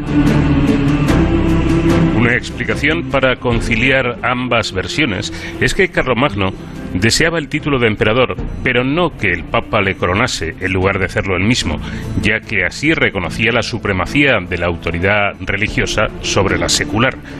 Habiendo acumulado un poder mayor que cualquier soberano europeo del momento, Carlomagno ansiaba el título que el emperador bizantino no podía ejercer desde hacía siglos. Reorganizó el reino franco según un modelo de vasallaje, dividiendo el territorio en feudos asignados a nobles vasallos para gestionarlos y defenderlos. El emperador mantenía el control a través de los missi dominici, mensajeros del señor, enviados imperiales con poder de destituir a los vasallos si se excedían en sus competencias o no cumplían sus obligaciones. El emperador pasaba las noches aprendiendo a leer, algo que nunca consiguió con fluidez. A pesar de ello, promovió la enseñanza y fundó escuelas en los monasterios y palacios, movilizando gran cantidad de clérigos, prácticamente los únicos que sabían leer. Para conservar y transmitir el saber de la antigüedad, inició la tradición medieval de los monjes copistas. Uno de estos, Eginardo, su biógrafo de corte, escribió la mayor fuente de información sobre el emperador, posiblemente edulcorada, la Vita Caroli Magni, Vida de Carlomagno, una biografía para la que se inspiró en la obra de Suetonio Vidas de los Doce Césares. Dice que fue de cuerpo ancho y robusto, de estatura eminente, rostro alegre y regocijado, de suerte que estando de pie como sentado, realizaba su figura con gran autoridad y dignidad. Afirma que el emperador era moderado en el comer y el beber, que raramente hacía banquetes y que detestaba a los borrachos. Devoto sin fanatismo, se hacía recitar los evangelios y la ciudad de Dios por un sacerdote, memorizando sus pasajes favoritos. Amaba la caza y cada mañana salía a cabalgar antes de dedicarse a sus obligaciones. A pesar de su rango, se vestía de manera sencilla y en sus ratos libres criaba gallinas para vender los huevos. Cuando viajaba en la corte itinerante, se alojaba en conventos o en casas de vasallos.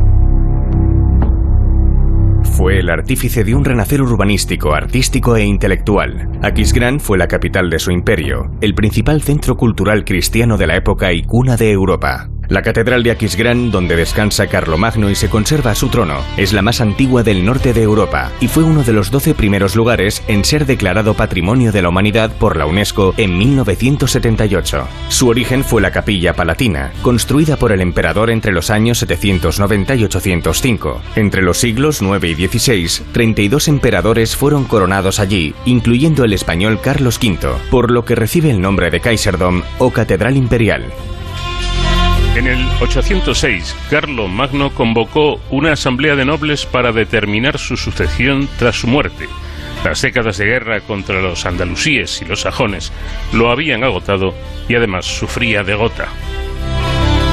Fue su último intento en vano de mantener unido un imperio que amenazaba romperse por la corrupción de los nobles y la independencia de los eclesiásticos.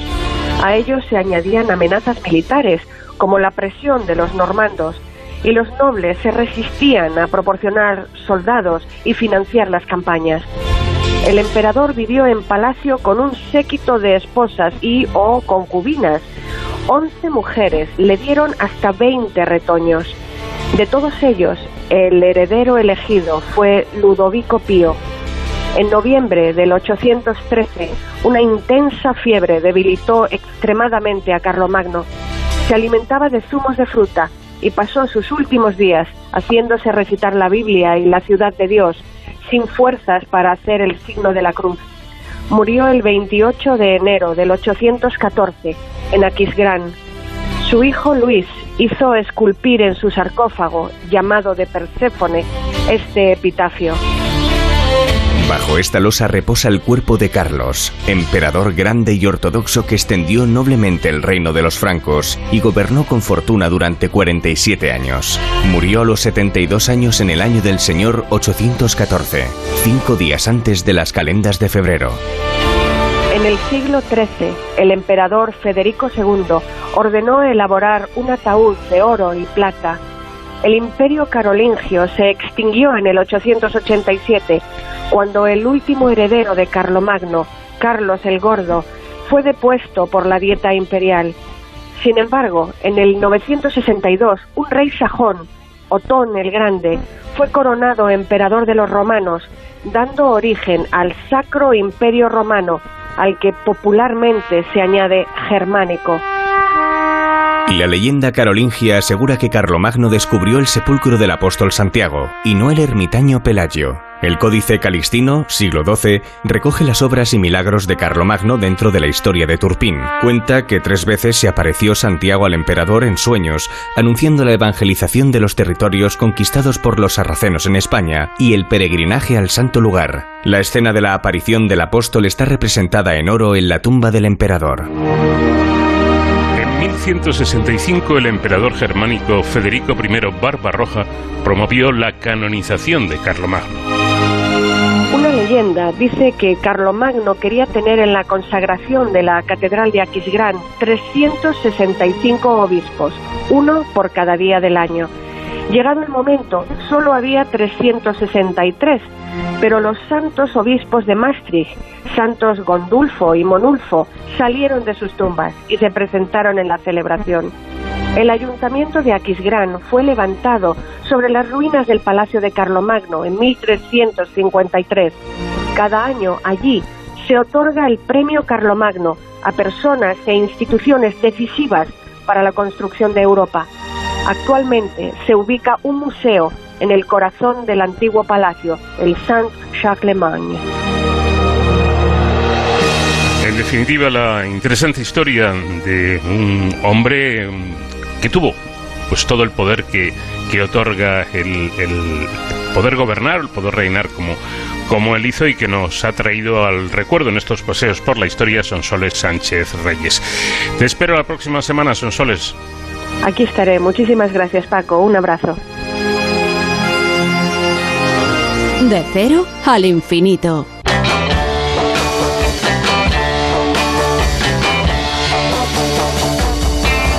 Oh yeah, I'll tell you something. I think you'll understand when I say that something. I wanna hold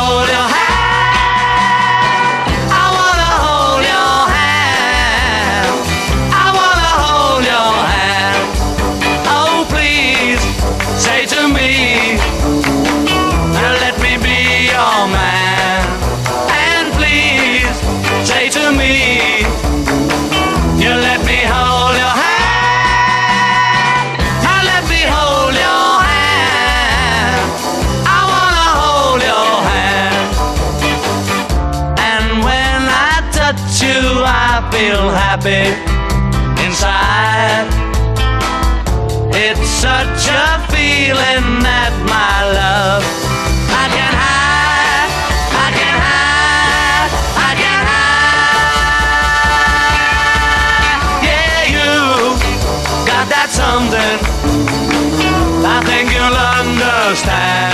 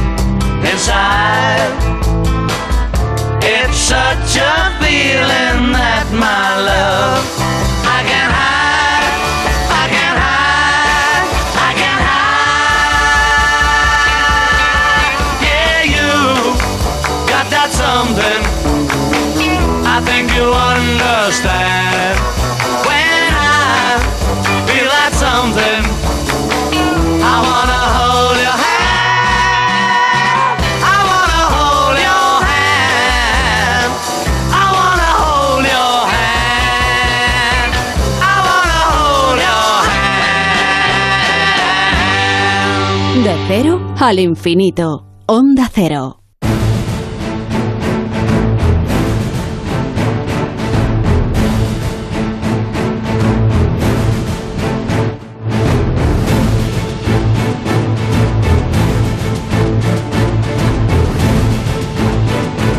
Cierre del programa, como es costumbre en nosotros, dedicamos unos minutos a la seguridad y emergencia, siempre con la colaboración de nuestro experto, que no es otro que David Ferrero. ¿Qué tal, David? Buenas noches. Muy buenas madrugadas, Paco. Pues como siempre, un placer estar con vosotros. Hoy volvemos a sumergirnos en las profundas aguas de Internet para hablar sobre la posverdad, ese concepto tan de moda y que, bueno, define aquellas afirmaciones que sin ser ciertas se defienden como, como veraces, es decir, la mentira presentada como verdad de toda la vida. Y, y- y además eh, nuestros oyentes se preguntarán qué tiene que ver esto de la posverdad con la ciberseguridad. Bueno, pues para que nos hagamos una idea, hasta el propio Departamento de Seguridad Nacional ha identificado el mal uso de la tecnología como uno de los riesgos prioritarios a los que debemos hacer frente. Y es que la proliferación de bulos, estas eh, llamadas fake news, a través de las redes sociales, ha conseguido que las plataformas digitales se conviertan en un excelente medio para favorecer una de las armas más antiguas que existen y que se utilizan para desestabilizar países y sociedades, y es la desinformación. Pero bueno, para eh, hablar más en profundidad eh, sobre ello, siempre nos gusta recurrir a los expertos, ya lo saben nuestros oyentes, y hoy nos acompañan de Cero al Infinito Carlos Seisdedos, que es responsable del área de inteligencia en Internet Security Auditors. Eh, buenas noches, Carlos, y bienvenido. Buenas noches, buenas madrugadas y muchas gracias por la invitación. Bueno, eh, muchos eh, han definido y definen el momento que estamos viviendo, el momento histórico, como la era de la información. Pero la gran pregunta es si no será más bien la era de la desinformación. ¿Quién está ganando la batalla? ¿Los que dicen la verdad o los que propagan esas fake news? Por desgracia, debemos decir que los que los medios o organizaciones o organismos que es dedicados a la propagación de fake news son los que están ganando la batalla ahora mismo. Sí que se pone mucho empeño desde organismos oficiales, desde organismos privados para intentar desmontar ¿no?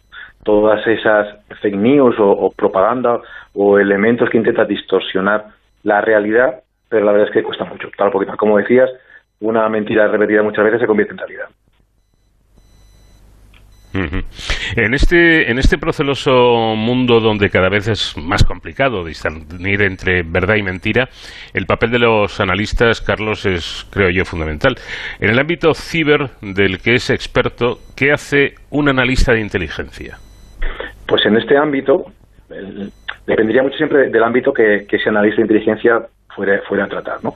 En el ámbito, por ejemplo, de la desinformación, o lo que principalmente lo que debe hacer es intentar o- obtener el origen de esa información de esa fuente.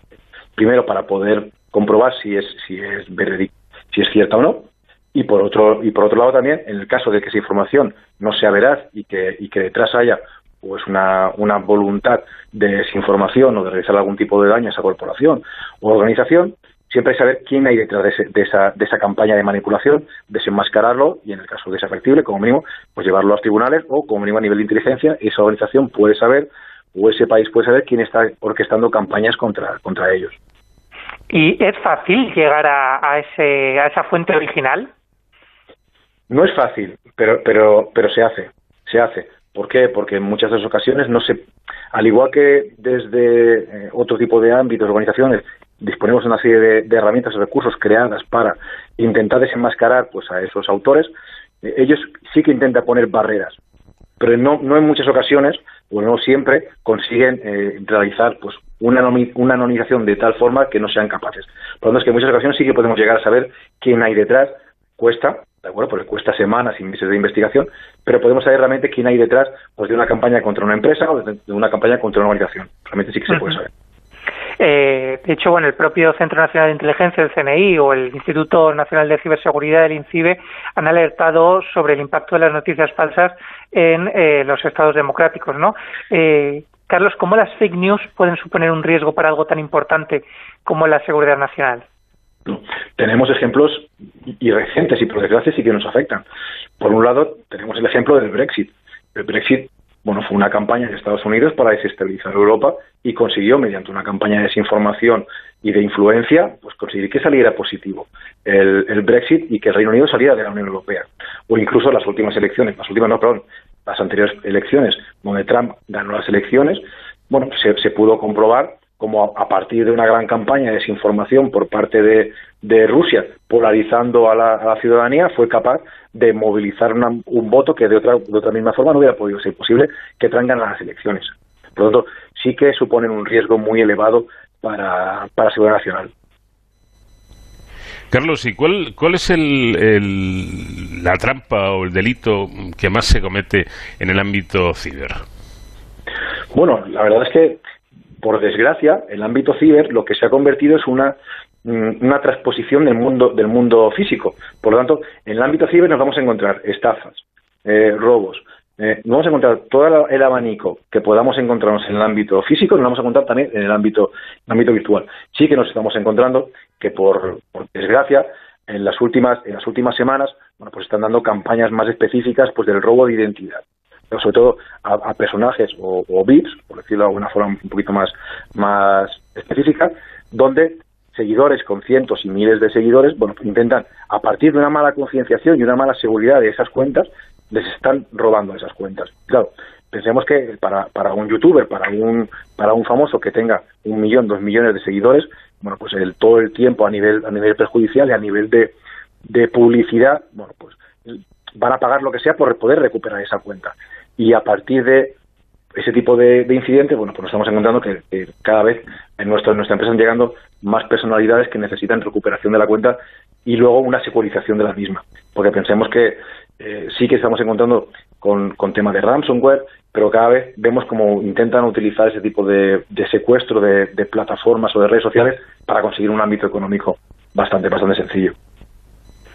Y, y es verdad que, que España, eh, nuestro país, es, es uno de los países donde más actúan los ciberdelincuentes. El, quizás, a ver, es, es complejo, es complejo. Sí que sabemos que, que España es uno de los países en los cuales más se interactúa. Pero claro, eh, también ahora mismo sería, es, muy difícil poder cuantificarlo, ¿no? Tal como surgió la noticia el, el otro día. ¿Por qué? Porque la gran mayoría de países ca- catalogan de una forma muy diferente eh, cuando se produce un tipo de incidente de estas características, ¿no? Luego tenemos otro elemento también muy importante, es que no todo, existe una, una denominación, la cifra negra que se llama, de, de denuncias que no se presentan, o sea, de robos o posibles ah, actuaciones en ciberespacio que no son denunciadas. Por lo tanto, nos falta tener ese ámbito, ese porcentaje para saber cuál es el número real. Pero España yo creo que no es de los países donde, donde más actúan.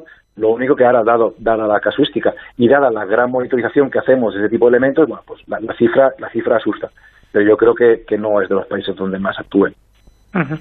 Las redes sociales e Internet han traído cosas buenas, lo hemos visto durante la pandemia, ¿no? Como es el estar conectados con nuestra familia, con nuestros amigos, pero también eh, hay quienes las utilizan para conseguir unos objetivos concretos y que no, eh, no, no tan éticos, ¿no? Como pueden ser, eh, pues, eh, conseguir la tensión política, ¿no? Eh, politizarlo todo o, o- o- llevarnos a una crispación, a una crispación social extrema. ¿Se puede alterar realmente la conciencia o el sentimiento de una sociedad a través de las redes sociales con un fin eh, predeterminado, eh, a través quizás de estrategias de ingeniería social?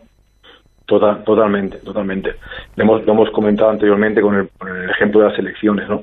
O del, del Brexit. Es muy sencillo a partir, bueno, incluso las últimas elecciones, estas, no, estas catalanas, pero las últimas elecciones que, que sufrimos aquí en España, tuvimos, pudimos detectar diversas campañas eh, orquestadas por partidos políticos donde intentaban, pues a partir de eh, una serie de interacciones, ya fuesen de sus, de sus afiliados o de, o de otro partido político, bueno, intentar modificar la sensación, la percepción que había de un determinado candidato o de determinadas publicaciones en unas redes sociales. La verdad es que sí que se utiliza y cada vez, por desgracia, tenemos un mayor uso de, de las redes sociales, cada vez damos, incluso ahora, por ejemplo, con todo el tema de la, del confinamiento y de la poca interacción social que tenemos eh, en, el ámbito físico, bueno, pues nuestras interacciones en el ámbito virtual, en el ámbito ciber, han aumentado. El consumo de, de contenido virtual ha aumentado, nuestra implicación en redes sociales más todavía. Entonces, sí que sí que es muy sencillo eh, desde desde un ámbito criminal la organización puede ser capaz de poder cambiar la, el- pues en este caso no la conciencia o sentimiento de, de la sociedad sobre un aspecto incluso intentar, intentar la manipulación. De ahí si me permitís uno de los elementos que yo considero que es muy relevante al respecto es una frase que, que alguna vez he comentado nuestra generación ya está perdida en el ámbito de la concienciación. ¿por qué? porque no tenemos somos una generación que nos hemos adaptado a estas nuevas tecnologías. Pero yo creo que ya desde pequeñitos a los, a los, a los niños habría que tener una asignatura de concienciación donde se, donde se explica un poco la utilización de las redes sociales, la, la ayuda y detección de, de este tipo de noticias falsas, que, que realmente es muy sencillo detectarlas. Vale. Luego puede haber algún ejemplo o algún caso aislado que sea muy complejo, pero por norma general la detección de noticias falsas es muy simple, es muy sencilla. Con tres ámbitos o tres, tres pasos es, es capaz de detectarse una información que es falsa. Y esa pequeña esa pequeña concienciación yo creo que sería muy interesante que desde pequeñitos se les, se les aplicara en los colegios. Algo que es fundamental para romper esa cadena de los bulos, ¿no? Es, es, es muy Correcto. importante que, es, que, nos concienciemos. Y eh, te iba a preguntar quién estaba detrás de estas campañas, pero ya hemos hablado de ellos, países, eh, par- eh, grupos políticos, o sea que se sabe. Pero no pasa nada. Claro, hace, hace, no hace, hace unos meses apareció una noticia, eh, cual creo que era eh, la, la, la comunidad europea sancionaba de forma virtual o simbólica, creo que eran a dos miembros de, del de un consulado chino, ¿de acuerdo? O sea, cuando eran conscientes de que habían cometido ciberataques. Bueno, pues en vez de... No, no llegó más que sí, más que una mera reprimenda. Realmente sí que es cierto que no hay detrás pues una, una, una continuidad, ¿no? Pues en ese proceso judicial o en ese proceso de investigación para intentar que se llegue realmente a un, a un castigo, por decirlo de una forma más visual, a esas personas que están intentando manipular nuestra organización o nuestras algunas elecciones o, nuestro día a día. En definitiva, que me da a mí la sensación de que las redes sociales se acoplan perfectamente a la situación de la sociedad y a su propia evolución y de ahí que también tengan su parte negativa a pesar de ser unas herramientas mm, realmente eh, extraordinarias. No tenemos más tiempo, así que aquí lo tenemos que dejar, eh, David, y te esperamos, por supuesto, la próxima semana. Aquí estaremos. eh, gracias también a Carlos Seis Dedos eh, por acompañarnos, al responsable del área de ciberinteligencia en Internet Security Auditors. Y nos vemos la semana que viene. Hasta entonces, ya saben, protéjanse.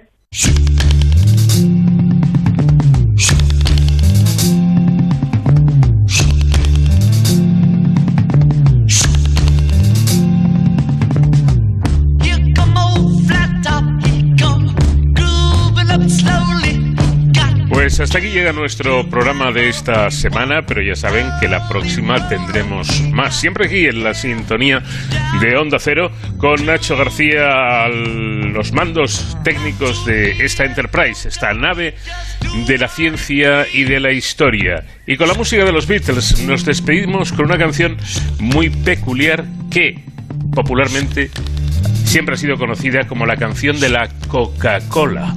Hasta la próxima semana.